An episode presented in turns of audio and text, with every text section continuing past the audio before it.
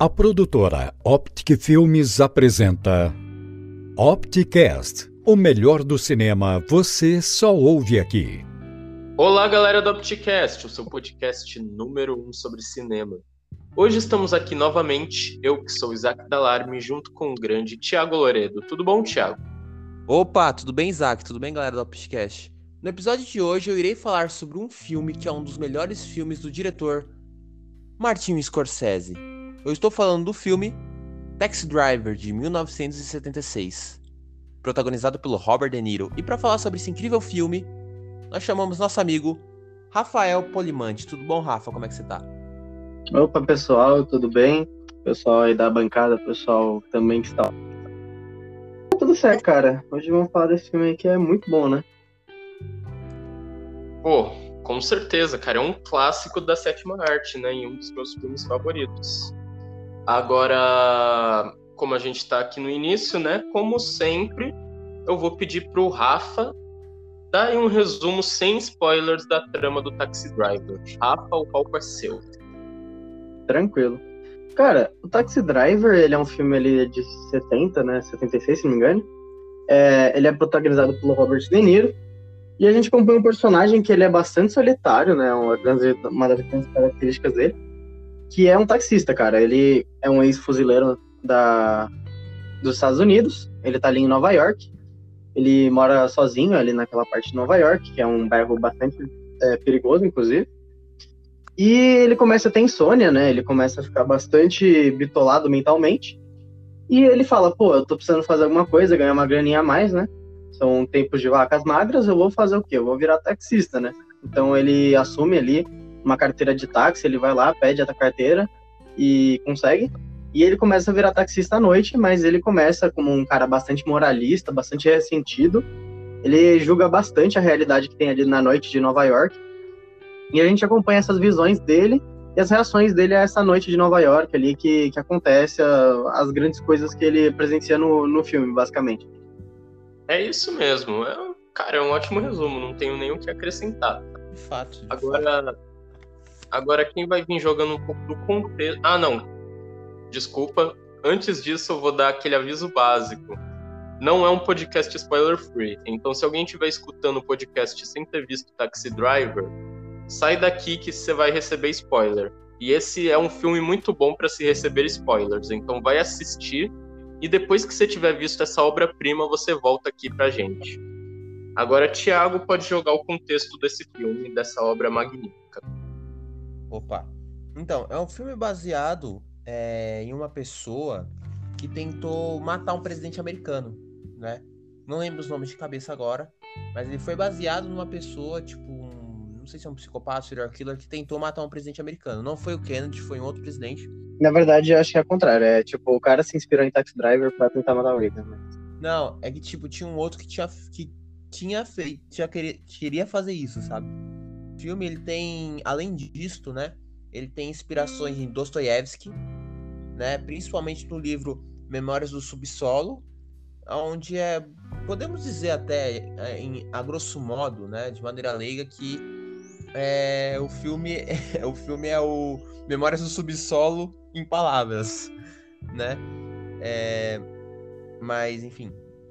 E esse filme também, ele é, é, bem triste também saber que o compositor desse filme faleceu poucas horas depois de compor a trilha, né? E uma jogando um pouco mais sobre a história, falando um pouco mais sobre a história é, desse filme, é, inicialmente era para ter protagonistas negros, só que poderia soar um pouco racista, né? Negros tendo, tendo essa imoralidade e tal ali dentro do filme na época. Por isso Martin Scorsese ele, ele trocou por personagens brancos para não dar essa treta toda, né? É basicamente esse contexto, né? E é isso. É, realmente, mas você vê que mesmo sem ter os personagens negros no papel principal, o filme ele tem um contexto, ele tem bastante crítica, né, questão racial de Nova York, né? Você vê Sim. que vários personagens no filme têm preconceito racial, especialmente aquele interpretado pelo próprio Scorsese, né? Que ele fala que ele fala que vai matar um niga que tava com a mina dele. Ah, o, o, cara que faz o. O, o que. Eu acho que eu esqueci o nome dele, Robert De Niro, né? Que faz ali. É, também, o personagem principal também é, é um pouco, né? Tem um tanto, tanto quanto preconceito ali também, com prostitutas, etc. Pois é, pois é. Inclusive, É, o cara- é, Não, mas é que o personagem do Robert De Niro no filme, eu percebo que, tipo assim, eles, o, eles usaram, acho que tanto o roteirista como o diretor usaram ele como uma, uma espécie de, assim, válvula para poder criticar, o, criticar os valores de uma sociedade. Então você vê que é o que o Travis Bickle, né, que é o personagem do De Niro, ele não, ele é um cara que não manja muito de sobre nada. Ele não manja muito sobre nada e ele é mentalmente estável. Então você vê que ele que como ele não manja sobre facilmente influenciado por por outras pessoas, por pela pela fala de outras pessoas uma, o que fica mais óbvio no filme é a maneira como ele, como ele é influenciado pelo discurso né, populista do, do candidato lá americano, que eu esqueci o nome. Palatine, eu acho. No Palatine. Palatine, isso mesmo. Palatine, vi. É, então ele é uma pessoa facilmente influenciável e mais do que totalmente instável, ele, ele essas interpretações malucas da realidade a um nível extremo, tá ligado? Então, mano, é um filme que, acima de tudo, é uma crítica social. Bastante, cara. Inclusive, o, o, o diretor, não, desculpa, o roteirista, que é o Paul Schrader, ou Schrader, sei lá como fala o nome dele, ele também é diretor, né? E um tempo depois ele fez um filme chamado Blue Collar, que ele aborda também essas questões de- dos trabalhadores, a base operária ali, e com, é, com atores negros, né? Então você vê que tipo, já tinha um interesse é, né, tipo, anterior de abordar essas temáticas, acabaram não fazendo um Taxi Driver porque o personagem do Travis Bickle é um cara muito moralista, um cara muito preconceituoso, é muito. é, ele chega a ser aquele apolítico, entre aspas, que ele desenvolve um, os preconceitos pela, pela ba- base estrutural, né, da- do preconceito na sociedade, né? Então, tipo, ele é- tem uma grande predisposição a não gostar de prostitutas, a não gostar de pessoas de traficantes ali, óbvio. E então, ele fica meio toda hora observando a rua com um certo preconceito já meio disposto ali. Então acabaram usando um, ator branco, né? Mas no Blue Collar do do Paul Schrader, eles acabam mostrando um grupo de pessoas ali. São dois atores negros e um branco é, trabalhando numa base operária de montadora de carro, né? Com alguns conflitos mais ou menos parecidos com o Taxi Driver, inclusive. Sim, cara, eu acho que é total isso que você falou, né? O, a visão do Travis Bickle no filme e até a maneira como ela vai se deteriorando ao longo do filme, ela reflete sempre os preconceitos do dia a dia, tá ligado? Uhum. Sobre, e sobre como esse, esses preconceitos podem levar um homem à sua ruína, tá ligado? Pois é. E tem É, muito. Cara, é uma eu- crítica muito genial. A maneira é que o filme, ele é um, um negócio assim diferente, tá ligado? Ele é uma crítica que chega em você de uma maneira que você não tá esperando, sabe? Sim. E tem muito, eu acredito, do, das consequências da- do que ele imaginava como sociedade antes, sabe? Porque a gente não tem muito contexto disso no filme tão forte, mas ele, sendo um ex-fuzileiro, né? É, tem muitas histórias disso nos Estados Unidos, né? De que os, os ex-fuzileiros e etc., eles se sentem muito abandonados pelo, pelo aparato público, né? Então, tipo, o Travis, ele tava sem dinheiro, né? O cara literalmente não tem muito estudo, ele só trabalha, ele vai ficando sem dinheiro, e ele começa pô, juntar dinheiro, porque ele começa a se persuadir que ele precisa matar um político, ele precisa tomar ações pra mudar aquilo, né? Então, tipo, é realmente você vê como um cara, ele, ele cria uma realidade paranoica, né? Tipo, quase neurótica mesmo. Sim. Mas, Sim. cara, mas pelo que eu entendi do filme, eu posso ter me equivocado, mas pelo que eu entendi do filme, ele tava apoiando a visão, ou melhor, ele foi influenciado pela visão daquele político, né, do Palatine. Então, naquela cena do do discurso do Palatine, mais pro final do filme, Uhum. que ele pro, que ele puxa e abre o casaco para tirar algo é, de dentro do bolso, mas não dá pra gente ver exatamente o que era, porque depois ele sai correndo. É, eu fiquei confuso se aquilo se naquela cena ele tava tentando matar o cara, matar o político, né, o Palatine, ou se ou se era alguma outra coisa, porque não fez muito sentido para mim. Porque no filme inteiro tava dando ele tava sendo influenciado pelo próprio político, não que ele tava se voltando. Cara, é, é realmente fica a dúvida. Eu diria que é difícil de escolher assim, mas eu acho que tipo fica bem claro que o Travis ele vai virando cada vez mais radical no filme. Então assim, pode ser que, independente se ele ia matar o político ou não, ele ia matar alguém, né? Esse é o fato. Tipo assim, ele tava num nível neurótico de que ele precisava tomar uma, uma, ação muito rápida. Então, eu acho que é justamente isso que o filme trata, assim. É muito sobre como um cara que tem uma mente solitária, uma mente que não se encontra, não tem, não, não acha um lugar, né? Tipo, o cara não tem um hobby muito específico, ele não tem amigos, né? e também o interesse amoroso dele, que é uma coisa que também acho bem central no filme, de como o papel dele de homem, entre aspas, na sociedade, né? Porque como ele é um, um ex-militar, né? E ele já não exerce mais essa posição, ele é quase tá como inválido ali. Ele não, não acha meios fortes de ele conseguir se manter numa relação, se manter numa amizade, se manter entre a própria família dele, na real, né? É, ele não tem um discernimento, assim, tipo, das coisas. Porque é, para ele, o mundo dele é, é, determinada coisa, né? Tipo, não, ele não tem uma mente uh, expandida, sabe? Para ele é. Aquele negócio, né? Ele é um cara. Desculpa interromper, Thiago, mas o negócio é que ele é um cara muito alienado, né? Sempre no mundo dele. E ele tá meio que no, no momento presente sempre. É, tipo, é muito imediatista. Então pô, assim, ele, ele tem esse negócio do táxi. Quando ele vê que, tipo, ele só tá se sentindo mal e tal, ele começa até, inclusive, a pirar mentalmente, ele meio que vai notando um pouco disso, assim, ele vai meio que se autodepreciando e tal.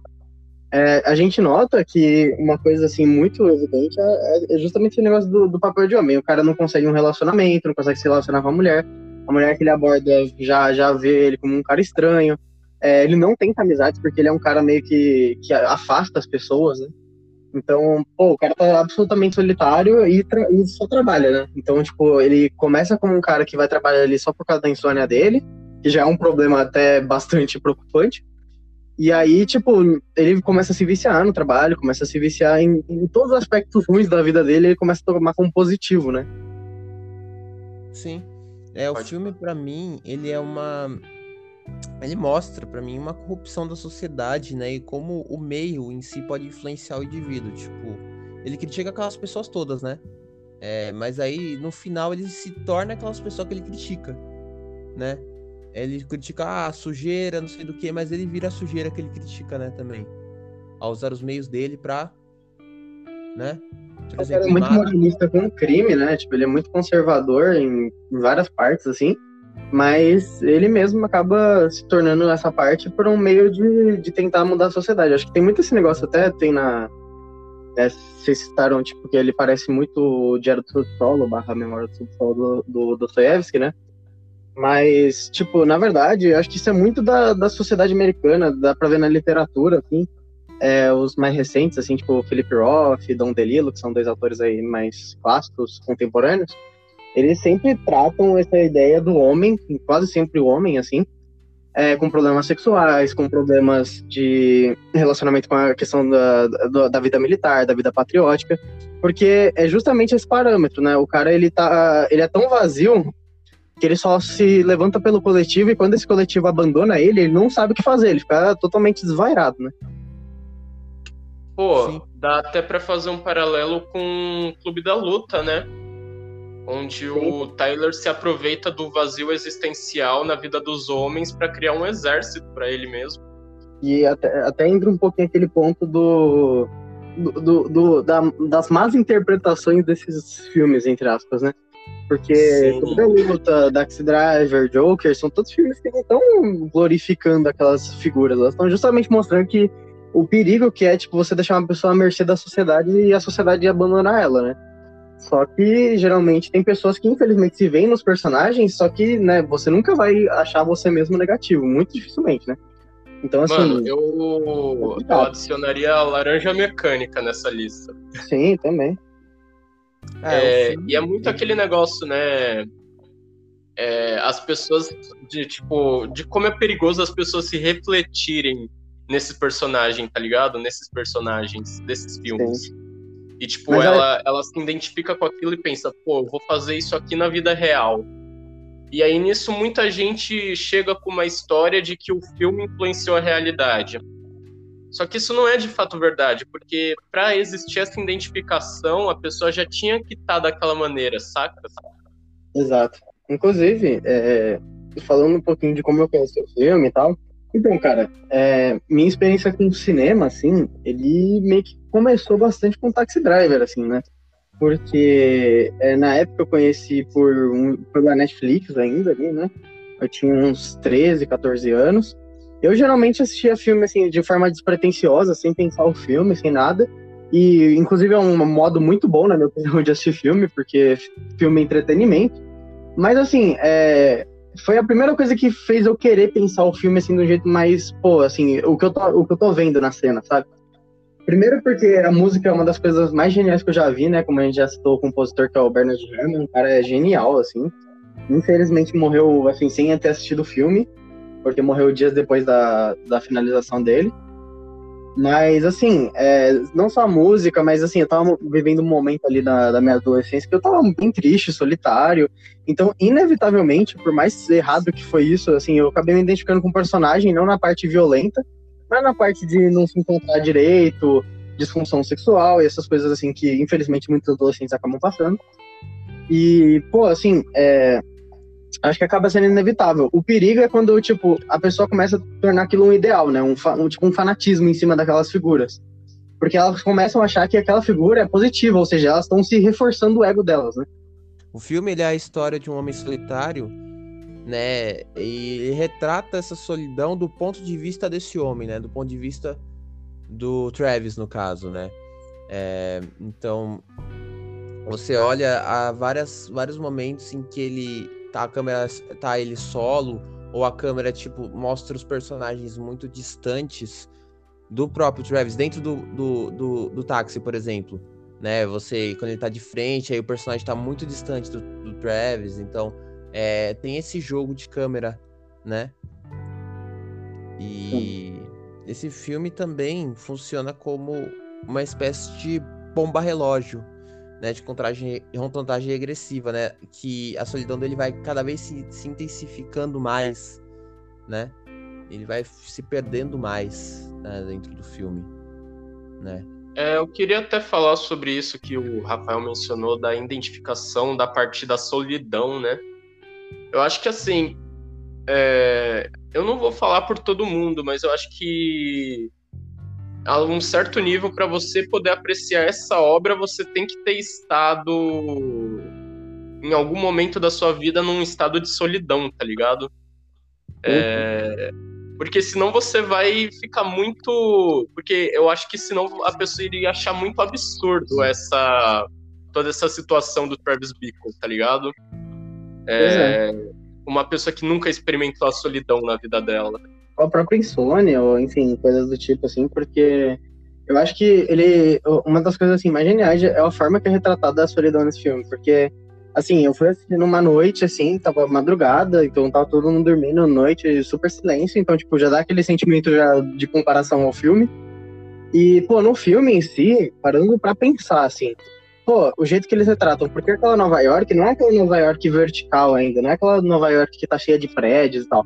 Ele tá passando ali em bairros que são, tipo assim, são geralmente comércio, e comércio de noite tá fechado, tirando a, o que ali tá mais é, relativo ao ilegal, à criminalidade, né? Então, tem tráfico, tem prostituição, né? Mas, tipo assim, de resto, tá literalmente todo vazio. Você, então, tipo, ele tá passando em rua, que as, os lugares ali são realmente vazios, né? Não tem, tipo, pessoas nem dormindo ali, né? Não tem pessoas na rua. Então, pô, assim, é, é, como se ele. O mundo dele fosse todo como. Tipo, o que tá no interno dele tá se refletindo no externo, sabe? Então, é um negócio que eu acho que é, deixa a solidão ainda pior, sabe? Quando você vê o, o que você sente por dentro se reflete por fora, né? Porra. Mas é, é, realmente, é o que acontece, né, mesmo? Quando uma pessoa. E tem é aquele. Né? Tem aquele negócio, né? É Travis Bickle, ele não é só um cara solitário, ele é um cara que acredita muito na questão do, do destino e do propósito. Ele fala no momento inicial do filme que ele não acha que eu não vou citar, eu não vou conseguir citar cópia a cópia o que ele fala, mas ele fala algo mais ou menos assim, que o, ele não acha que o homem deveria se render ao, ao seu próprio egocentrismo e, e que o homem deveria, de, de certa forma, se tornar como as outras pessoas. E, e isso é algo que, quando você escuta a primeira vez no início do filme, fica meio confuso o que, que ele estava querendo dizer. Mas você vê ao longo do filme que todo, toda essa loucura do Travis Bickle, de alguma forma, ele cria essa ilusão muito maluca de que ele está destinado a causar diferença na sociedade. Sim. Que é através da violência. E ele, ele próprio menciona isso no filme, né? Ele menciona mais pro final do filme, quando ele tá escrevendo a carta pra menina lá de 12 anos, ele ele escreve que a vida dele esteve caminhando sempre para um certo lugar e que agora ele conseguia enxergar qual lugar exatamente era. Ele conseguia enxergar é, o caminho que ele, que ele sempre esteve traçando. Ou seja, ele, nessa loucura dele, nessa insanidade, ele começou a ter uma ilusão de que ele tinha um propósito que era maior que ele. Sim. Que é muito bizarro, mas que também traz um ponto muito forte da questão da solidão também, né? Pois é. E uma coisa que eu ia comentar é que, tipo, querendo ou não, isso é, tipo, extremamente recorrente nos filmes do Scorsese, assim, porque é, só com o Paul Schrader mesmo, que é o roteirista desse filme, ele chegou a fazer é, Rei da Comédia, né, que é um filme que também reflete essa ideia do homem que tá ali nos seus 30 anos, mais ou menos, e tá tendo problemas com, com a identificação do que ele tem que fazer, com as crises pessoais, com as crises de relacionamento, seu papel de homem na sociedade, sabe? E também ele fez Toro Indomável, né? Que é ainda mais um baita exemplo disso, porque o Toro Indomável é aquele cara que começa de baixo, ele tem uma. A única obstinação do cara é violência, né? Que é, é justamente lutar no Things, não é nem exatamente o esporte em si. E aí, quando ele começa a chegar no auge e desce, ele vira outra pessoa. Apesar que já desde antes esse personagem também é interpretado pelo Robert De Niro. Ele bate na esposa, ele tem problema com a, com a amizade dele. Mas pior ainda mais quando ele não consegue achar, tipo, quando aquela idealização do que ele ia ser, sabe? Daquele grande ídolo, daquela mudança que ele ia fazer, cai, ele muda totalmente, né? Então acho que é muito do, do Travis também. Ele começa como um cara ressentido, um cara que tem preconceitos muito, assim, explícitos apolítico, não consegue é, se identificar com nada na sociedade em si. Então ele vai para a noite, onde é quase tudo vazio, quase tudo não representa nada para ele, né? E aí, tipo, ele começa, em vez de ele virar, tipo, uma pedra, assim, que não, não muda, é simplesmente um negócio formadinho ali, do jeito que é, ele começa a virar um espelho do que ele tá vendo. Então ele vê a prostituição, ele começa a é, se viciar ainda mais na pornografia. Ele vê ali a criminalidade, ele quer virar violento, quer comprar uma arma, quer tomar atitudes para mudar a sociedade. Por quê? Porque é o que ele vê, é o que ele vive na realidade, né? Então, ele para de ser um cara que é um ex-militar, um, para de ser um cara que tinha ali, entre aspas, um prestígio social ali, principalmente nos Estados Unidos tem essa, esse culto ao militarismo, né? E vira um cara que é perdido para achar, a, dentro da sua perdição, um caminho que é muito mais pior, assim, que é uma violência desproporcional, né? Sim. Sim, o próprio, o próprio racismo tá embutido nisso, né? Você vê que no filme ele fala algumas pessoas jamais dariam carona para pretos. Eu não tenho esse problema. É, só que conforme o filme vai avançando, especialmente depois da cena que, que o cara diz que a esposa dele estava com um preto e que ele ia matar o cara, você vê que o Travis Bickle ele fica um tanto mais racista. E, isso eu digo porque fica muito evidente. O, o Martin Scorsese escolhe fazer um plano é, de um negro pra, passando pelo Travis Bickle, só que em vez de em vez de deixar aquilo tipo é, passar fluidamente, ele faz questão de deixar o de deixar passar em câmera lenta, né, o negro passar em câmera lenta pelo Travis Bickle para dar uma sensação de que o Travis Bickle tá encarando aquilo, tá ligado? Com tá encarando aquilo de uma forma ruim, ou seja, a visão dele sobre pessoas negras está se deteriorando. É um cara que, querendo ou não, ele foi muito moldado nessa ideia do, do abandono da sociedade. E outra coisa também é como tá, assim, o dia a dia, o dia a dia dele, a, a noção de tempo vai se deteriorando também, né? Porque, é, beleza, ele começa ali como taxista, ele pede a carteira dele, consegue. É, e é engraçado, porque nessa primeira cena, bem no comecinho, assim, quando ele vai pedir a carteira, ele mesmo parece indeciso do que ele tá fazendo, sabe? Ele só tá, tipo, fazendo o que tá ali para ele, sabe? É uma opção. Mas com o tempo, você começa a notar que, tipo, ele começa a ter diálogos internos que vão saindo pro externo, então ele começa a falar sozinho bastante. Ele tem muita questão de, por exemplo, é, quando ele vai querer comprar essa arma, ele fica se questionando, mas quando ele consegue a arma, ele fica se mostrando no espelho com a arma. Então, tipo, parece que cada vez mais ele vai formalizando essa ideia da alienação própria. Então, tipo assim, aquela alienação social que ele tem vai se tornando cada vez mais consciente ele não se importa. Tipo assim, ele acha que é bom, sabe? Ele acha que aquilo que tá realmente trazendo malefício a ele vai, vai transformar a vida dele de de um jeito bom, tá ligado? Em algum momento vai ter esse ponto de virada. E é engraçado porque ele faz acontecer esse momento, né? Que é o final do filme. Então é uma loucura, assim. É realmente um cara que ele traça um objetivo imediatista e não larga o osso até rolar, né? Ele se questiona em alguns momentos, mas cada vez mais tem certeza que é, fazer uma, uma revolução ali dentro do que ele quer fazer vai mudar tudo, sabe? Tipo, e, né, a gente vê no, no fim do filme que talvez não seja isso. É interessante também falar que, né, complementando o Rafa, que conforme o personagem ele vai mudando, né? Ele esse, esse essa transição no comportamento, né? dele em uma cena tá assim, a outra ele tá assado e tal, é, se reflete no corte de cabelo. Tipo, ele tava mais cabeludo no começo, aí na cena que ele fala com os agentes da CIA, acho que é da CIA o agente, não lembro. Ele tá com o cabelo mais raspado, não chega a tá com moicana ainda, mas tá com o cabelo raspado. Aí nas cenas finais ele tá com moicana, então tem uma transição lenta, é, transição gradual, quero dizer, ali do personagem, do estado de espírito, do, do psicológico, do comportamento, representado pelo corte de cabelo, né? E... É, e, e as poucas e coisas que se mantêm. normal, são... tá ligado? E no fim voltou ao normal. E as roupas também, né? Ele acaba é, usando, chega a usar símbolo nazista, ele chega a ser bastante. É, muda bastante as roupas, a própria decoração da casa dele vai ficando cada vez mais bagunçada, já começa bagunçada, né? Acho que a única coisa que realmente se manteve, assim, o tempo inteiro faz as olheiras do cara, porque o cara tinha insônia, basicamente, mas é, ele muda muito, né? Ele, infelizmente, tipo, o cara já não é um cara exatamente muito consciente, ele já é bastante preconceituoso, mas ele vai começando a externalizar, né? Que isso que eu acho que, que começa até a ficar pior, então. De fato, de Pô, fato. Eu, vou fazer de novo um paralelo com o Clube da Luta, porque no Clube da Luta você vê que justamente o Clube da Luta dá certo porque as pessoas podem usar aquilo como uma válvula de escape, né? É, tipo, usar a violência, né? Sair brigando uns com os outros para poder soltar aquilo que estava reprimido socialmente. E da mesma maneira, no filme do Taxi Driver, você vê que depois que ele faz aquela maluquice violenta dele, depois que ele deixa, depois que ele deixa sair tudo aquilo, né?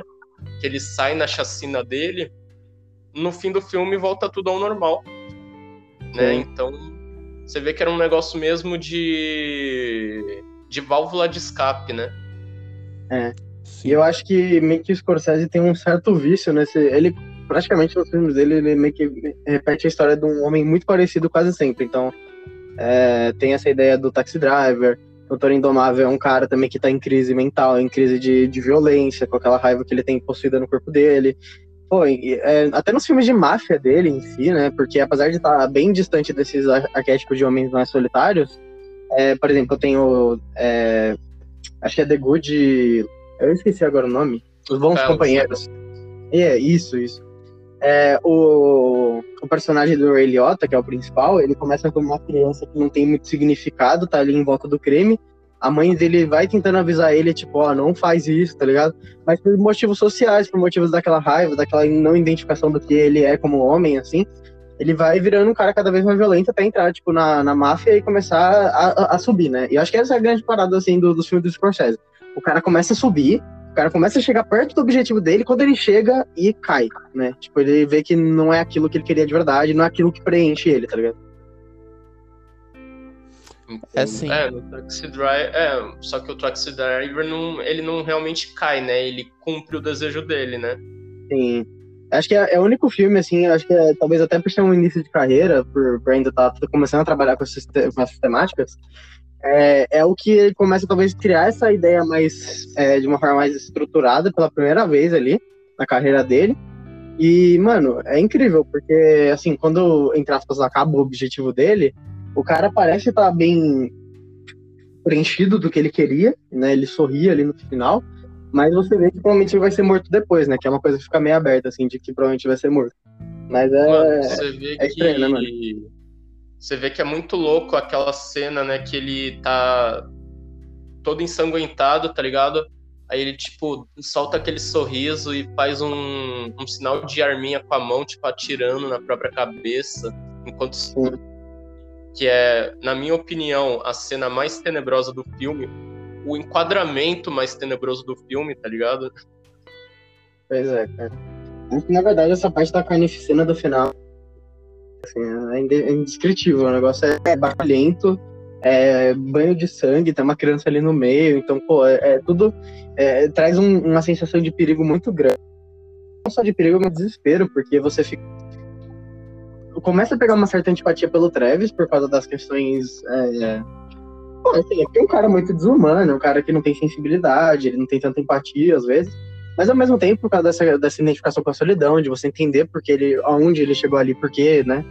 é, você também tem uma certa empatia por ele. Então quando você vê, tipo, que ele tá naquele perigo ali, e por, e por um motivo entre aspas bom, né? Porque é tipo recuperar, é, recuperar uma criança e tal. Então, assim, é. Você fica meio que temeroso, tá ligado? E aí quando rola o tiroteio, é, pô, é de apertar o coração, velho. É, não, Mano, é, tem- E novamente eu vou fazer um paralelo, dessa vez não com o Clube da Luta, eu vou fazer mais um paralelo com Coringa.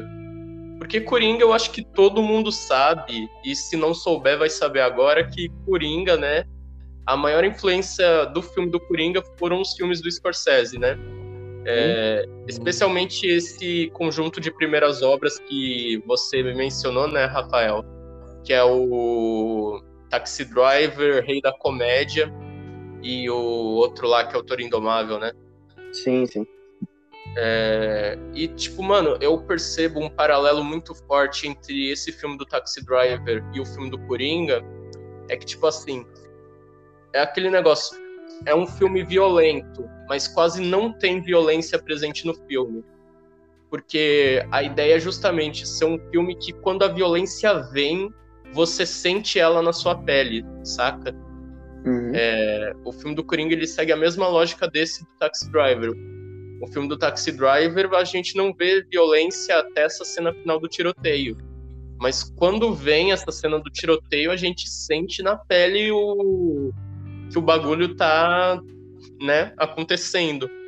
E da mesma forma o Coringa vai sendo uma construção gradual da loucura dele e a gente só sente mesmo é, a gente só começa a sentir mesmo isso mais pro final, quando ele mata o cara no apartamento dele, mais, e mais ainda de tudo, quando ele atira no, no cara lá que era o ídolo do ídolo dele, né? Sim. E eu acho que eu, eu assim, eu encaro muito o Scorsese como um, um cinema que, assim, ele tem muita relação, cara, com, com a pessoa jovem homem, cara. Porque, tipo assim, eu acho que uma mulher vendo os filmes do Scorsese, ela não se conecta tanto com os personagens, justamente porque a, a grande maioria é homem, quando aparece uma mulher é um interesse amoroso, né? Ou um interesse até sexual. Então, tipo, é muito explícito, assim, nos filmes de máfia, nesses primeiros filmes também. Então, é, eu acho que tem muito essa questão do estudo do homem, assim, porque o cara, ele sempre tá debruçado em cima dessa ideia da masculinidade e muitas vezes, é, assim, tóxica, né? Então, tipo, é muita construção do incel, por exemplo, no Joker, né, que é inspirado nesses filmes, pô, não tem nem como dizer que o Joker não é incel, cara, ele fica per- perseguindo a menina e tal. E mesmo no Taxi Driver, né, a gente vê que o primeiro interesse do Travis ali a- pela, pelo interesse amoroso dele, não é uma coisa saudável, assim, ele dá umas olhadas de longe, ele meio que tá dando aquele famoso stalker, assim, né? E é meio preocupante, ainda mais quando chega no nível da insensibilidade dele levar a menina pra assistir um pornô, né? Então, é complicado. Sim, total. E você vê que era um bagulho completamente superficial, porque quando ele acha que ele tem alguma chance com a mina, ele vai todo. Ele vai todo, né, arrumadinho, pá, com o melhor casaco que ele tem guardado, com o cabelo todo penteadinho, fica dando umas cantadas na mina e pá. Só que quando ele vê que a mina não tá mais interessada, ele começa a xingar ela de tudo quanto é nome. Exato. É Então- bem a reação de machão, assim, né, cara? Exato, é muito uma crítica à masculinidade tóxica, mano.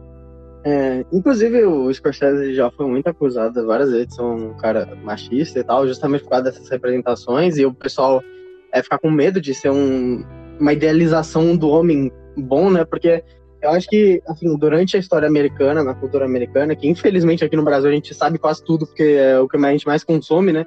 Mas a gente vai criando esse conhecimento, é que há muitos anos atrás, principalmente na literatura, ali com o apanhador no campo de centeio e tal, tem essa idealização do americano completo, né? Do que, que, que, que é o ideal americano, qual que é o melhor homem, sabe? O que, que é esse ser humano que pode ser o melhor, o mais patriótico, o mais ideal, o mais de família também, né? E aí, é, com as crises causadas por essa idealização né, em homens que não conseguem nunca chegar nesses ideais porque são muito absurdos, né? É, são inalcançáveis, aí cria-se essa, litera- essa literatura, essa cultura, né? Que fala sobre eles. Então acho que o Scorsese ele é essa reação à idealização do homem, assim, sabe? Porque é, todos os filmes dele, assim, eu não consigo lembrar de um filme dele que não trata disso, sabe? Mesmo o Lobo de Wall Street é muito óbvio, assim, que é muito sobre aquele cara que quer ter o sucesso, que quer ter, quer ter a mulher perfeita, sabe? E a contas, ele é só um cara perdido que tenta ter um ego enorme, mas não é, né? Tipo, ele realmente não chega nunca nesse, nesse momento perfeito dele, né? Sim. E agora, e até porque você falou, né? Realmente é verdade. O Scorsese, ele, ele não tem personagens femininos que sejam realmente proeminentes nos filmes dele. São Exato. sempre secundários, tá ligado? É, são- eu, eu acho que eu até entendo, porque aí o pessoal acha que ele é machista justamente porque eles são, são os objetos de plot pra acontecer as coisas com o homem muitas vezes. E, querendo ou não, né, isso é, infelizmente, um reflexo dos personagens, é, mas acaba, obviamente, é, pormene- pormo- meu Deus, não sei nem falar essa palavra, pormenorizando as mulheres nos filmes, mas é, é muito, acho que talvez a própria visão dos personagens, talvez não seja nem algo intencional, justamente porque a gente vê essa consciência social no Scorsese, no próprio Paul Schrader, assim, no- nos filmes deles, assim, de como eles são, eles gostam de abordar essas temáticas, né? É, realmente, tipo, eu não acho que o Scorsese- o Scorsese ele seja sexista. Eu acho que é, eu acho que essa questão da falta de proeminência dos personagens femininos é um resultado da própria das próprias temáticas que ele escolhe abordar nas obras de arte dele, né? É, tipo, é, na maioria das obras ele é com homens mesmo, né? O elemento homem Exato, ou é a são, obra mais. e são sempre e são sempre temas relacionados à masculinidade, né? Sim, tipo, o, o da- os caras da máfia, né? Tipo, o, o irlandês ou outros filmes assim. É, geralmente os homens são retratados, né? Tipo, na, numa, numa história de época também, principalmente. Década de 50, pô, é, é machista pra caramba. Então, tipo, é, é, é natural que, tipo, o, o filme retrate mais o lado do homem por conta dessa questão histórica mesmo, entendeu? Taxi Driver é dos anos 70. O irlandês eu não sei nem de que época é. Acho que é dos anos 50, eu acho. Tiago, o irlandês saiu essa década. Não, o irlandês. A, a história que se passa o filme. É. Ah, tá. É O- da se passa numa década antiga. Então, Mas é que é válido lembrar que nem que tem alguns filmes do Scorsese que saem fora da curva, né? Ele ele dirigiu aquele lá que é a época da inocência, dirigiu Pô, ele dirigiu Hugo Cabret, Ilha do Medo, são filmes que fogem um pouco dessa curva, né? Sim, sim. Cabré, inclusive, foi um ótimo filme. Eu adoro esse filme, inclusive. Eu gosto muito. Não, e você vê que quando, que quando o plot já não é mais a masculinidade tóxica, por exemplo, o Cabré, você até tem um pouco mais de proeminência dos personagens femininos, né? E tem uma sensibilidade também com. É, porque geralmente os personagens é, masculinos dessa linha da Scorsese, mais focando na, na ideia da masculinidade, eles sempre são muito insensíveis, assim, são muito egóicos, né? Então é, é bem interessante ver quando ele não trabalha com isso. Então, é aquele filme Silêncio, esse próprio Cabré que trabalha já com crianças, que é um tema que não é recorrente na, na obra do Scorsese, né? Então, pô, é muito legal ver isso, assim, de, da, da mudança que ele tem como diretor, né? É, mas também depende do, da história a ser contada também, né? Tipo, a, o tom da história é outro, né? Do Cabré comparado com o Tax Drive ou Sim, Irlandês, não, né? sim. Um tom esperançoso até, né? Não, até porque o Hugo Cabré, o, o próprio Scorsese falou que ele fez o Hugo Cabré porque ele queria que tivesse pelo menos um filme que a filha pequena dele pudesse assistir. Ah, então, é, então, às vezes ele acaba saindo da curva mesmo por experimentar uma coisa nova também, né? Aquilo que eu tinha até falado no podcast do daquele anime do Perfect Blue, né? Fazer um negócio diferente, né?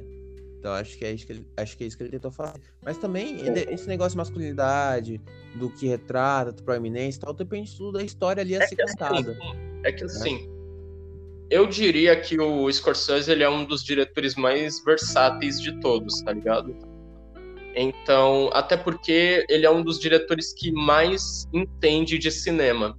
É, tanto a um nível pessoal, a um nível, a um nível de pessoa, a um nível de cineasta, o cara manja muito do que ele mesmo produz. Então eu acho que assim, se ele tiver o interesse de fazer algo diferente, ele é capaz. Assim como a gente conseguiu ver em Ilha do Medo, em Hugo Cabré, é, ou naquele lá que é a, a Última Tentação de Jesus, se eu não me engano. É, Você vê que quando ele quer trabalhar uma proposta diferente, ele tem essa capacidade.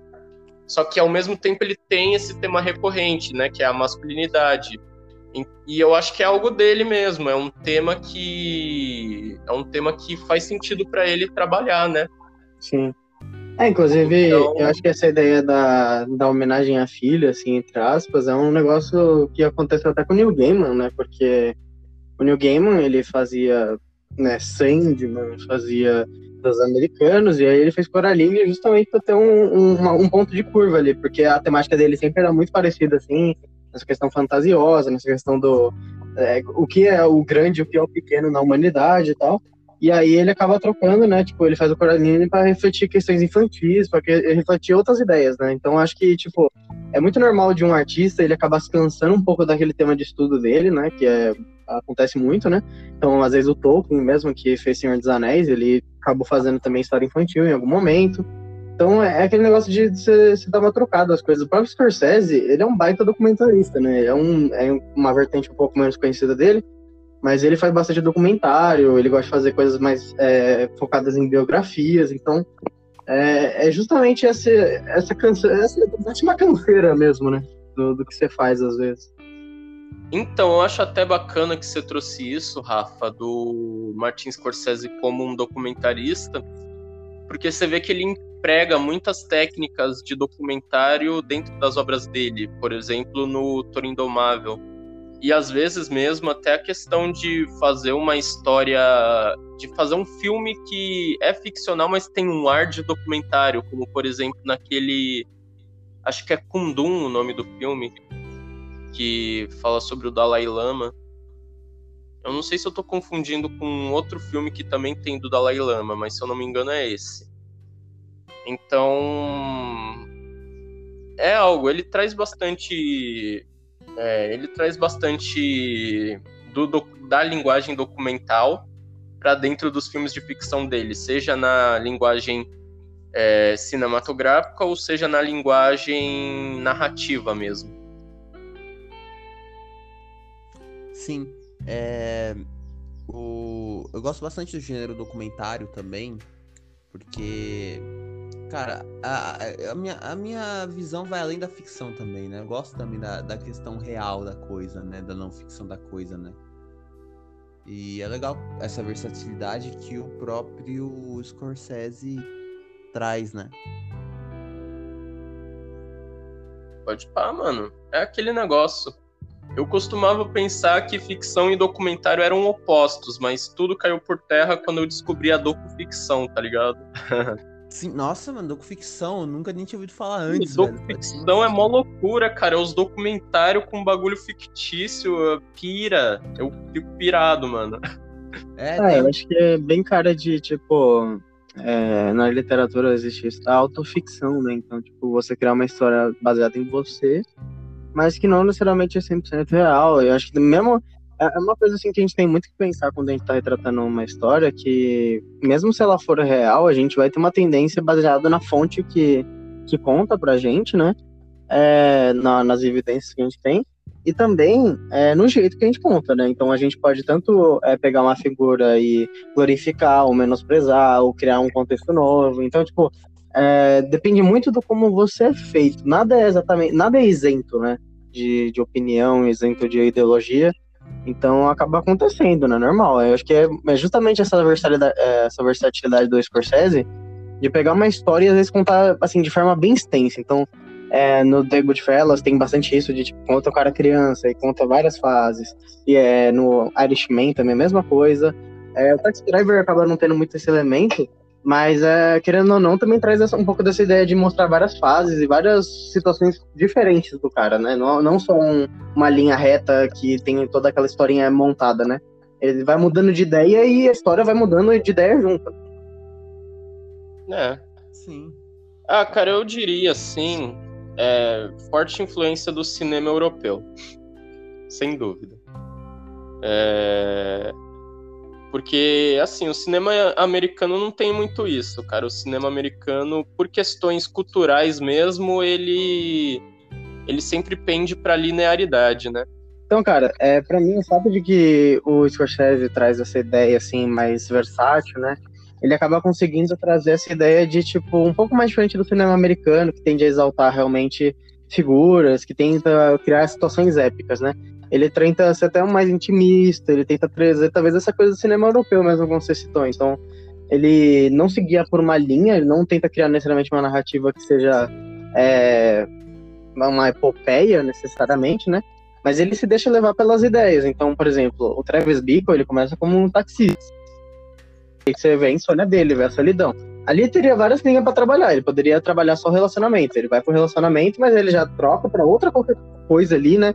Que é aquela questão da loucura, da, do significado. Aí depois ele já troca para outras ideias. Então, tipo, ele tem muita essa versatilidade de ficar buscando novas ideias e a, e, a história vai mudando com isso. Eu acho que é, é até um, um jeito mais realista.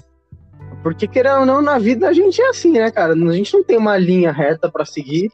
Nos filmes acontece isso, né? Então, a gente às vezes tá assistindo um filme de herói e é previsível o que vai acontecer. Não porque o filme é mal feito, porque o roteiro é mal feito, nem nada do tipo, mas porque tem uma, uma linha montada ali do que começa bem, que tem suas primeiras experiências, aí depois aparece o vilão, começa uma caída, ele começa a aprender coisas novas, às vezes aparece um novo mestre, e ele consegue finalmente se suceder, né? Então, tipo, tem toda uma linha mais óbvia, uma, uma coisa, um arquétipo que nos emociona com o próprio arquétipo, né? E eu acho que o Scorsese ele acaba brincando de quebrar esse padrão, né? De, de realmente se arriscar a criar histórias sem uma, um arquétipo tão marcado, né? É por isso que eu falo cinema europeu, cara. A simples ideia de quebrar esse arquétipo já vem do cinema europeu, né? E, e a questão da história mais intimista também vem do cinema europeu, né? Tipo, na, no movimento francês da Novelle Vague, por exemplo, tem o filme lá dos Os Incompreendidos do uhum. François Truffaut, que é praticamente uma autobiografia do cara. Então você vê que essa pegada mais intimista vem do cinema europeu também. Sim. E, e como a pessoa consegue se ver no filme, né? O, geralmente o artista, o diretor, e ele cria essa realidade a partir dos elementos do cinema que ele mesmo. Geralmente esses diretores são mais intuitivos, já são mais estudados no cinema. Então eles acabam usando, eles conscientemente usam aspectos do cinema para mostrar forma menos óbvia, né? Então, tipo, vocês todos incompreendidos, né? É aquela cena final, né? Que é do, do menino correndo até a praia, tem muita essa sensação de liberdade da, da de uma, uma marra que ele tinha ali enquanto uma criança, né? Então, tipo, e, e, é tudo muito cinematograficamente feito, não tem muita fala explicitando isso, assim, mas você pega olhando, assim, tranquilamente. Então, acho que o Scorsese, eu não sei o que aconteceu na vida dele, que provavelmente ali por volta dos, dos 20, 30 anos o cara deve ter ficado absolutamente vazio de significado e ele foi criando coisas a partir disso, imagino eu, porque é bem, assim, explícito como ele, ele sente essa, esse, é, diria, esse vazio emocional ali dentro disso, né? Sim. Eu, eu acho que, tipo assim, é impossível que, pelos filmes que ele fez, ele não tem em algum momento da vida dele se identificado com tudo aquilo, saca? Ah, até o. Eu acho, eu acho que deve ter sido uma fase que ele superou, tá ligado? Sim, o irlandês, né? Porque agora ele tá velho, ele fez o irlandês, que é sobre a brevidade da vida, né? Como quando você tá muito velho, você já não sabe exatamente o que fazer. Inclusive, como eu atestei o Philip Roth, que é um, diretor, um escritor americano, né? Que ele assim, muito sobre essa questão do homem. E quando ele estava pro final da vida dele, ele escreveu um, é, um livro chamado Teto de Sabá, que é sobre a velhice, né? Tanto esse, tanto esse quanto um, acho que chama um Homem Comum, se não me engano, também. Então é justamente essa, essa coisa de, tipo, a vida da pessoa ir acompanhando os filmes dela, em traços, né? Com certeza. Aliás, né? É, vale mencionar o grande mérito do Scorsese de ser um cineasta que nunca cai no esquecimento, né? Porque ele tá sempre produzindo um novo filme que é tão relevante quanto o anterior, tá ligado? É, é, é uma marca autoral, né? É, é, impressionante isso, porque muitos diretores não souberam lidar justamente com essa questão que você falou da velhice, né? Tipo, eles começaram com uma faísca muito forte e se perderam no meio do caminho, mas o Scorsese ele sempre acha um novo jeito de se reinventar. Isso que é genial, né? Sim. Eu acho que ele, assim, ele meio que se arrisca também, não sei se conscientemente ou inconscientemente, a trabalhar temas universais. Então, essa ideia da solidão do Taxi Driver é muito explícita. É, a ideia de masculinidade, querendo ou não, a gente pode ir para várias culturas que mudam muito o conceito de masculinidade. Então, no Japão é um, é, nos Estados Unidos é um, no Brasil é um. Mas, querendo ou não, alguns temas da masculinidade que ele aborda é muito universal, né? Então, essa questão da preocupação com a, de, de um parceiro amoroso, então é muito complicado, né? É, tratar esses temas com facilidade, né? É, há muito tempo atrás tinha vários escritores e outros produtores culturais que é, já tentavam abordar isso de alguma forma bastante profunda. Então tem o Dostoiévski, tem o Tolstói, tem infinidade de autores aí que, que tentaram abordar isso. E eu acho que o fato de ele ter se destemido a fazer, né? É, é bem complicado mesmo, né, cara? Porque hoje em dia é muito fácil você falar desses temas e cair num clichê forte, né? E, não, e o público não se identificar, enfim, né? É, Pode uma coisa, que, uma coisa que eu gosto também, né, do Scorsese, não é só a questão do tema, né, mas a questão técnica também, né. Dentro do próprio filme do Taxi Driver, mano, é, como ele retrata o tema solidão, ele coloca a câmera como olhar do personagem a todo momento. Então, tipo, a todo momento que o Travis está olhando para algum lugar, a câmera vai para aquele lugar que ele está olhando, sabe? Como se uhum. a câmera fosse o olho dele né? E essa questão da solidão é, é isso, né, cara? É, você deixa em primeira pessoa a coisa. Porque, tipo, quando você tá deixando a câmera de frente, é como se tivesse o espectador e ele, como se, tipo, é, você tivesse acompanhado com o próprio personagem ali. Mas o Scorsese faz um negócio diferente. Ele pega e coloca em primeira pessoa para parecer que, tipo, é eu ou você no, na pele do personagem em si, sozinho. É, eu, não teria, eu não teria usado a todo momento, porque a predominância é essa, mas tem algumas exceções. Ah, sim. É, claro. Né? Algumas cenas que mostra ele, mas, enfim. Inclusive, é, não, tem, é, cena, tem uma cena específica. É, desculpa interromper, Rafael. Oh, tranquilo. Tem uma cena específica é, que tem uma. que tem um jogo de câmera muito um jogo de câmera muito assim absurdo de na questão de sensibilidade artística que é uma cena que o Travis Bickle tá telefonando para para a garota que dispensou ele, né, que eu esqueci o nome dela. Mas enfim, ele tá telefonando para ela para ver se ela ainda tem interesse. Eu acho que eu até mencionei essa cena aqui durante o podcast, mas ele tá telefonando para essa garota para ver se ela ainda tem algum interesse nele. Só que ela não tem nenhum interesse nele. Então, nesse momento, a câmera tá pegando o Travis Bickle de costas, é, falando no telefone, e tem um jogo de câmera que é muito. uma questão muito artística. A câmera, ela tava bem de frente pro Travis Bickle, ela vai pro lado e deixa de enquadrar o Travis Bickle. O Travis Bickle fica completamente fora de quadro. essa sensibilidade é porque nessa cena, como ele tava ligando para tentar alguma coisa com a mina e a mina tinha zero interesse no Travis Bickle, a câmera ela se move e para de mostrar ele porque a cena era tão deprimente que não convinha mostrar ao público mais daquelas cenas. Ou seja, é, é uma sensibilidade que não faz. Não, não tem a ver com a visão subjetiva do Travis Bickle. É um movimento de câmera que tem um significado artístico por trás. É, até discordaria que eu acho que tem um pouquinho a ver com o Travis Bickle. Pode ser que seja a representação da vergonha masculina dele também, né? De tipo, o cara ser patético. Não, assim, sim, é... o que eu quero dizer é que, tipo assim, não era o olho do Travis Bickle, entende? Uhum.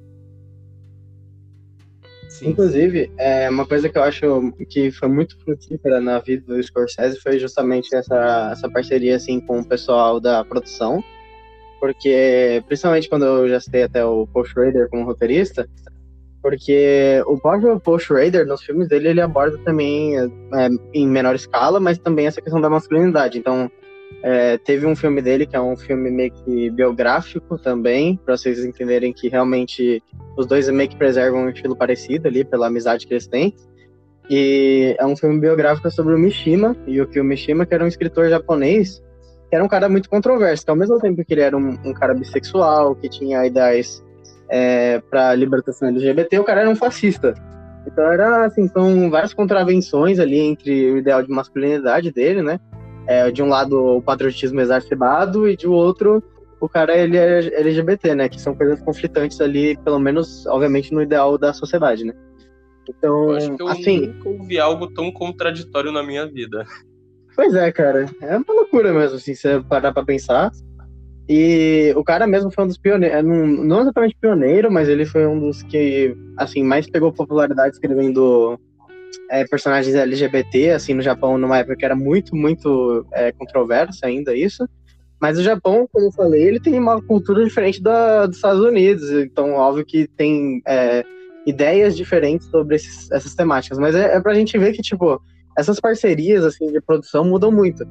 O próprio Scorsese, é, com o compositor do Bernard Herrmann, ele acabou de fazer outros filmes também. Então ele fez o, o Cabo do Medo, que também é com o Niro. Então, tipo, a gente vê que essa conexão entre o pessoal da produção, assim, é, com atores, compositores, com roteiristas, é, isso mudou muito a vida do Scorsese, porque é, é justamente parte da identidade dele, né? Não é só o, o diretor como diretor, né? Ele tem uma equipe ali que é, com alguma recorrência e, e mudanças, óbvio, é, consegue criar um produto sempre muito inovador, né? Sim. É, é que essa é a questão, né? Alguns diretores gostam de diversificar a questão de, de com quem eles trabalham, né? Mas o Scorsese a gente vê que ele é um cara que ele gosta de trabalhar com alguém que ele já confia, né? É, então não é à toa que o ator que, se, que foi recorrente na primeira fase dele foi o Robert De Niro. E agora, nessa segunda fase dele, o ator recorrente agora é o Leonardo DiCaprio, né? Então uhum. você vê, tipo, ele sempre. Então, como você disse, ele trouxe de volta o Paul Schrader, ele colaborou com o cara da trilha sonora. Então você vê que ele sempre gosta de trazer pessoas que ele já confia no trabalho delas, né? É, e acho que ele mesmo, durante a produção, ele é uma coisa que eu acho que acontece muito no processo de criativo, assim, falando como aqui todo mundo que é. A gente trabalha em audiovisual, né? Então, querendo ou não, existe uma parte criativa, mesmo que no mercado não seja tão reforçada. A gente, quando a gente está olhando uma, uma história, por exemplo, né? Já falando da parte ficcional, é, a gente olha para a história, a gente pensa em alguma possibilidade, às vezes, que não vai encaixar tão bem naquele contexto, mas que a gente tem vontade de desenvolver em alguma outra coisa, alguma outra obra, né? Super normal isso. E eu acho que isso tem muito nos atores, assim. Então, tipo, o De Niro, pô, o cara fez, assim, mais de cinco papéis diferentes no, no filme do Scorsese. Então tem, as, assim, que eu vou lembrar, Ator Indomável, é, Cabo do Medo, Taxi Driver, Rei da Comédia, tem o Irlandês. Então, assim, tipo, o cara fez vários papéis de personagens, alguns parecidos, alguns não, e todos tendo que desenvolver uma nova habilidade ali para mostrar é, uma individualidade daquele personagem. Eu acho que isso vem muito justamente de, tipo, o Scorsese saber que ele pode confiar naquele cara e que aquele cara tem outros potenciais que ele conseguiu visualizar durante a produção de algum dos filmes. Então, eu acho que é, é um cara muito assim, conhecedor do cinema, no sentido de ele consegue ver outras possibilidades fez uma coisa que não tem nada a ver, sabe? Acho que isso é muito fascinante, assim. É, acontece também em outros diretores já super batidos, assim, que a gente fala, tipo, ah, Tarantino. Pô, Tarantino, mesma coisa.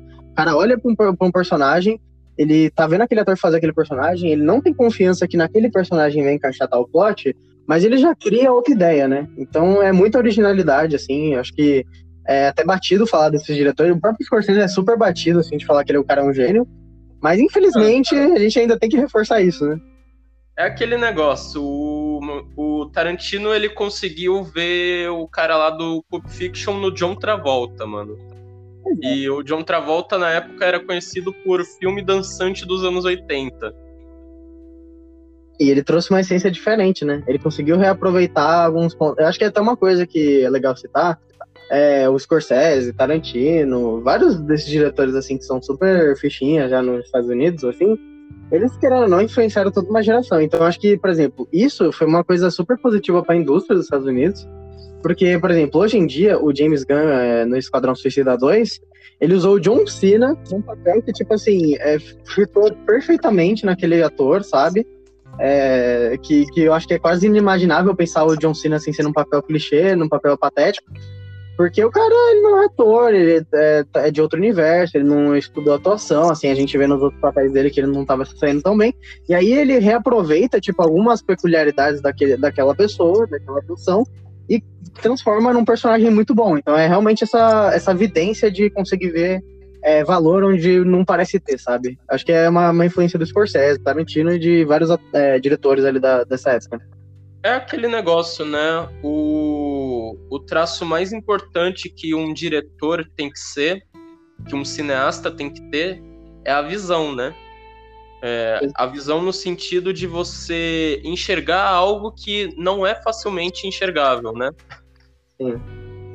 Inclusive, é... existe uma, uma ode muito grande aos diretores, então a gente sempre fica falando muito dos diretores nessas, né, nessas discussões de cinema, né?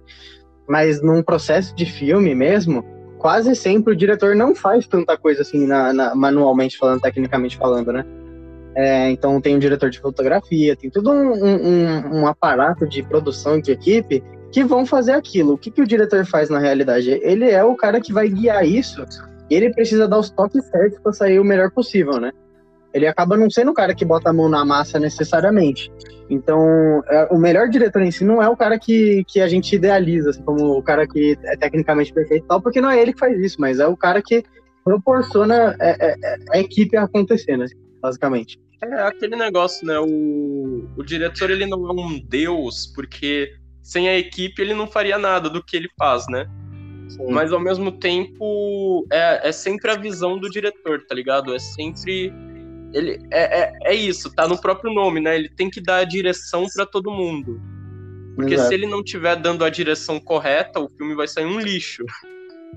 É. Então, que... como a gente pode ver, né, The Room, que foi tão ruim que virou put. Uhum. É, o cara simplesmente não sabia. Ele tava sempre dando a direção errada pro filme tomar. É... Cara, inclusive, uma coisa que é muito dos diretores estadunidenses dessa época e antes, assim, é que eles são muito literários, né? Eles são muito da, da literatura. É, eu acho que é bem notável como as histórias dele têm muita cara de livro e muitas vezes são realmente adaptadas de livro. Então, por exemplo, Kubrick era fã declarado de vários livros. É, ele, ele teve a ideia, junto com Arthur C. Clarke, de fazer o 2001 tanto o filme quanto o livro simultaneamente. É, a gente vê também, por exemplo, o Francis Coppola, né, que fez o Poder do Chefão, que é baseado num livro. Então tem toda essa ideia de que, tipo, eu acho que essa alimentação da, da ideia de que trazer histórias que já são bem estabelecidas, é, de forma direta, adaptando, ou indireta, pegando a, a, a, ideia de algum outro lugar, como por exemplo essa ideia do Diário do Subsolo, para o Taxi Driver, é muito dos diretores americanos dessa época, assim, eles realmente são é, muito aficionados à, à narrativa literária, né? Sim. São cineastas da nova Hollywood, né? Sim, sim. Uhum. Pode ver. É, e sim, o bagulho que você falou do De Niro, eu acho que quando ele começou a colaboração com o DiCaprio ficou até um pouco mais plural, né? Porque os personagens que o DiCaprio interpretou com o Scorsese são bem mais diferenciados um do outro, né? É, acho que foi uma fase de experimentação, porque acho que o cara ele foi se cansando da. Não, não diria se cansando, mas eu acho que talvez é, uma hora se esgota, né, um pouco dessa, dessa mesma ideia, desse mesmo estudo, e uma hora ele tem que trocar, né? Ele, até por uma questão comercial, querendo ou não, né? Porque é, é uma coisa que até alguns diretores que tinham menos direção comercial sofreram, é, como a gente citou, esses, esses diretores da, dessa época, assim, eles estão mais focados na, na ideia da, da, história roteira, assim, vamos chamar. Mas, por exemplo, é, na Europa, o Bergman, né, que é, é uma grande referência do cinema e tal, do leste europeu ali, ele é um cara que trabalhava com fotografia, e aí, tipo, você vê explicitamente no filme dele o quanto a parte da imagem em si importa para ele, né? Então, tipo, claro que tem outros focos também, mas a parte da imagem é super essencial para ele, porque ele era um fotógrafo antes de, de virar diretor, né? Então, assim, cara, eu vejo, eu vejo muito que eu acho que o Scorsese ele foi mudando, sabe? Ele foi tipo do cara que amava muito o roteiro, que trabalhava junto com os roteiristas, para um cara que realmente virou um diretor completo ali, é, que pode é, fazer parte de produções justamente porque o comercial pediu isso a ele, né? A versatilidade, a versatilidade, a versatilidade de temas. Cara, o mesmo caso do Bergman é o caso do Stanley Kubrick, né? Ele começou como fotógrafo, então por isso o cuidado que ele tinha com a imagem dentro dos filmes dele. É, ah, eu nem preciso falar, né, do Kubrick. eu, não, eu acho que eu não preciso, né? Sim, o cara já tem. Pô, que não tem de propaganda do, do Kubrick, do Kubrick, pelo amor de Deus, né? Mas é essa questão, como ele era fotógrafo, ele tinha um cuidado a mais com a questão da imagem. Ah, é isso, galera, né? Alguém tem mais algo a comentar? É, eu acho que não, cara. É... Acho uhum. que o papo rendeu. é, adorei. O papo rendeu. Eu, aliás, eu só, eu só deixei de mencionar a cena do início, quando o Travis está caminhando pela rua. Aí tem um corte e ele já tá numa outra parte da rua. E é, uma, é um plano que representa a loucura do personagem já logo no início do filme. Ah, ó, e sim. Sim. Scorsese, Scorsese e suas linguagens cinematográficas. O cara é um gênio, mano. O cara é um gênio, mas. Genius. Por hoje é isso. Por hoje é isso. That's all, folks. Enfim, é, Rafael, a... mano, muito obrigado por ter cedido aí um pouco do seu tempo para estar tá aqui no nosso humilde podcast e ah, dar aí a sua perspectiva sobre esse gênio que é o Martin Scorsese, cara. Oh, obrigado, eu fiquei muito feliz de participar, foi bem legal. É, tinha acompanhado já um, dois episódios, curti muito o, a ideia do podcast e, pô, fiquei bem feliz de ter sido convidado aí. É nóis, mano. E agora é um momento que você pode divulgar, se você quiser, rede social ou algum projeto seu. Ah, tranquilo. É... Cara, é, eu tive um projeto há um, um, mais ou menos um mês atrás, né, que foi o Pesadelo foi uma, um curta bastante frutífero, porque a gente conseguiu passar no cinema, né? Então eu recomendo o pessoal seguir na rede social Pesadelo, underline curta, que lá a gente vai ter novidade quando o filme for soltado para todo mundo, né? A gente por enquanto não vai soltar, porque a gente está inscrevendo em alguns festivais e tal. Mas é, ficamos muito feliz de ter passado ele no cinema, de toda a recepção do pessoal. E a gente né, vai um, em algum momento soltar para o público. Então segue lá, Pesadelo é, underline curta. É isso aí. Eu estava lá, inclusive. Bravo. É nóis. Foi, foi. Não, foi top, na moral. É... Mas é isso aí, Thiago, como sempre. É, também tenho um projeto para divulgar meu aqui, nosso, que é o documentário O que te alimenta, né? Que eu fui roteirista também. Galera que quiser assistir aí, documentário sobre a importância da cultura como alimento do ser humano. Tá disponível agora no Vimeo, né? E assim, são 23 minutos que valem a pena, sabe? Né? É, Sim, é de um grande cineasta, Thiago. Quem é o cineasta que fez esse filme mesmo? Fui eu. E.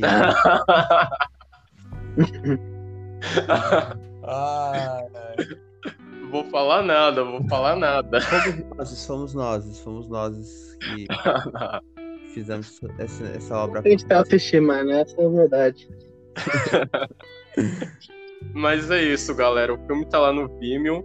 Eu não sei se o Rafael assistiu, mas se não tiver assistido, é, Rafael, Vou É só ver. pesquisar no Vimeo o que te alimenta.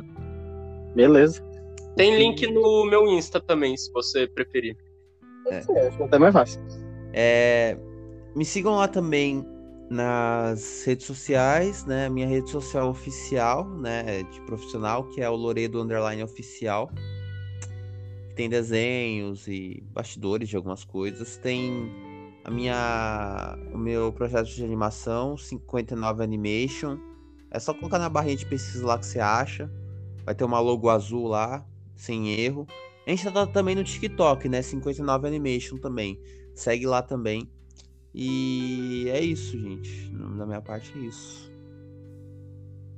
Bom, então é isso, né? Sigam lá o Tiagão e os projetos dele top. Assistam o Kit Alimenta no Vimeo.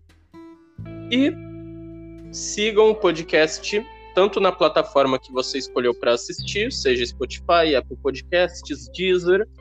E sigam a gente também nas redes sociais. Estamos no Instagram e no TikTok como arroba Optic underline cast. Só procurar a gente lá que você acha. E por hoje é isso. Muito obrigado à presença de todos e até a próxima.